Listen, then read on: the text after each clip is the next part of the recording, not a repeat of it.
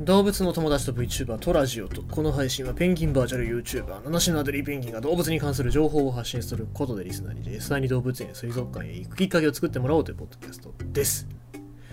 えーと今日はすんごいなんか東京は雪が降ったみたいで。で会社なんか行く人はすごい大変な思いしましたけどね。そもそもあれだよね。今日は明日の振り替休日のはずなんですけど。私も仕事に行きましたので分かりますよ。なんかその苦しみをこうなんだろう休めない人に対してどんどんこうやって苦しみを味わわせようというなんかそう性格の悪い、えー、気候がですね、えー、ななんか上位上位存在がですよ。多分上位存在がいるんでしょうね。上位存在がそういうことをするわけですよ。いたずらをするわけですよね。もう恨むしかないですよ。上位存在をはい。えー、いや今のは悪口じゃないですよ。あのほらあのなんかそうやって恵まれない人たちを楽しませるための僕はトークをしたわけですよ。上位存在様。ね。怒らないでいただきたい。さあ、えー、上位存在に媚びを打ったところでですね、えー、私には何の変化もございませんけどもあまあこういう時のためになんかいろいろと準備をしておかないといけないなというわけでございます。開けてびっくりどんぐり箱。壁に穴開けたらキツツキが食べ込んだ。大量のどんぐりが流れ込んできた。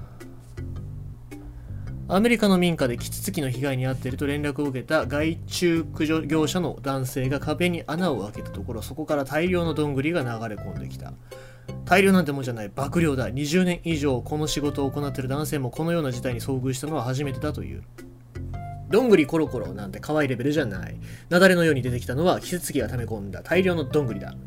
アメリカ・カリフォルニア州で害虫駆除業者ニックス・エクストリーム・ペスト・コントロール、なんかすごい名前だな。を経営するニック・カストロさんはキツツキの被害に遭っているという家から連絡を受けた。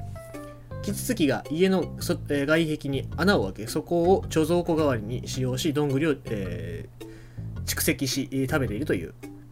壁の中は空洞になっているためキツツキがどんぐりを中に入れると下に落ちていってしまう。そのためキツツキが運んできたどんぐりは壁の中にどんどん溜まっていく。そこでカストロさんは内壁の一部に穴を開けて中のどんぐりを取り出すことにした。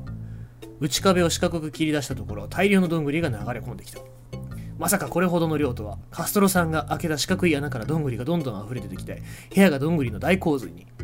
カストロさんはこれまでの経験からせいぜい壁の高さの4分の1程度だろうと高をくくっていたところが全、えー、実際には壁全体屋根裏まで積み上げられていたのだカストロさんが穴に手を入れるとさらにどんぐりは流れ続けた。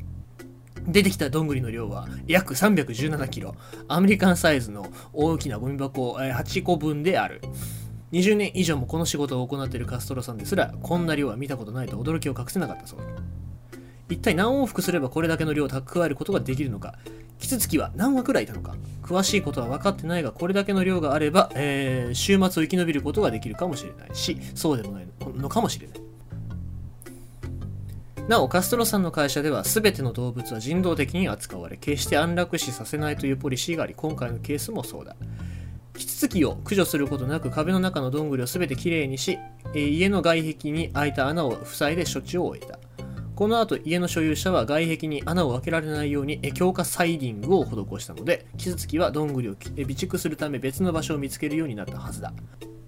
こんなにたくさん貯めたどんぐりが全部無駄になってしまったキツツキには、え、気の毒だが、できれば人間の家ではなく、自然界にあるものに備蓄する方が鳥にとっても良いはずだということで、えー、記事がまとまっておりました。えっ、ー、と、まあ、まず、そういうキツツキが備蓄するのに適した木が少なくなってるのかなっていうのは一個予想できますけどもね、えー、ただ人間にとってもあんまりいいことじゃなくて例えばどんぐりの中に虫がいた場合はその虫がね、えー、家の中に繁殖しちゃったりして大変でございますので,、えー、で本当に記事の中にもありましたけども発芽しちゃったらどうするんだって話もありますもんね、えーまあ、こんだけどんぐりありますけども発酵したり発芽しちゃったりするとねとんでもないことになりますのでまあ取り出してよかったのかなと思いますけども本当に尋常じゃないですよね。あの、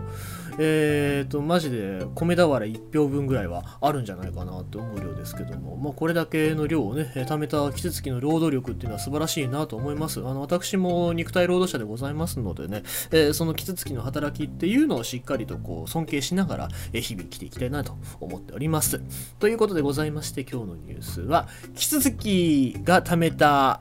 どんぐり317キロということでございました。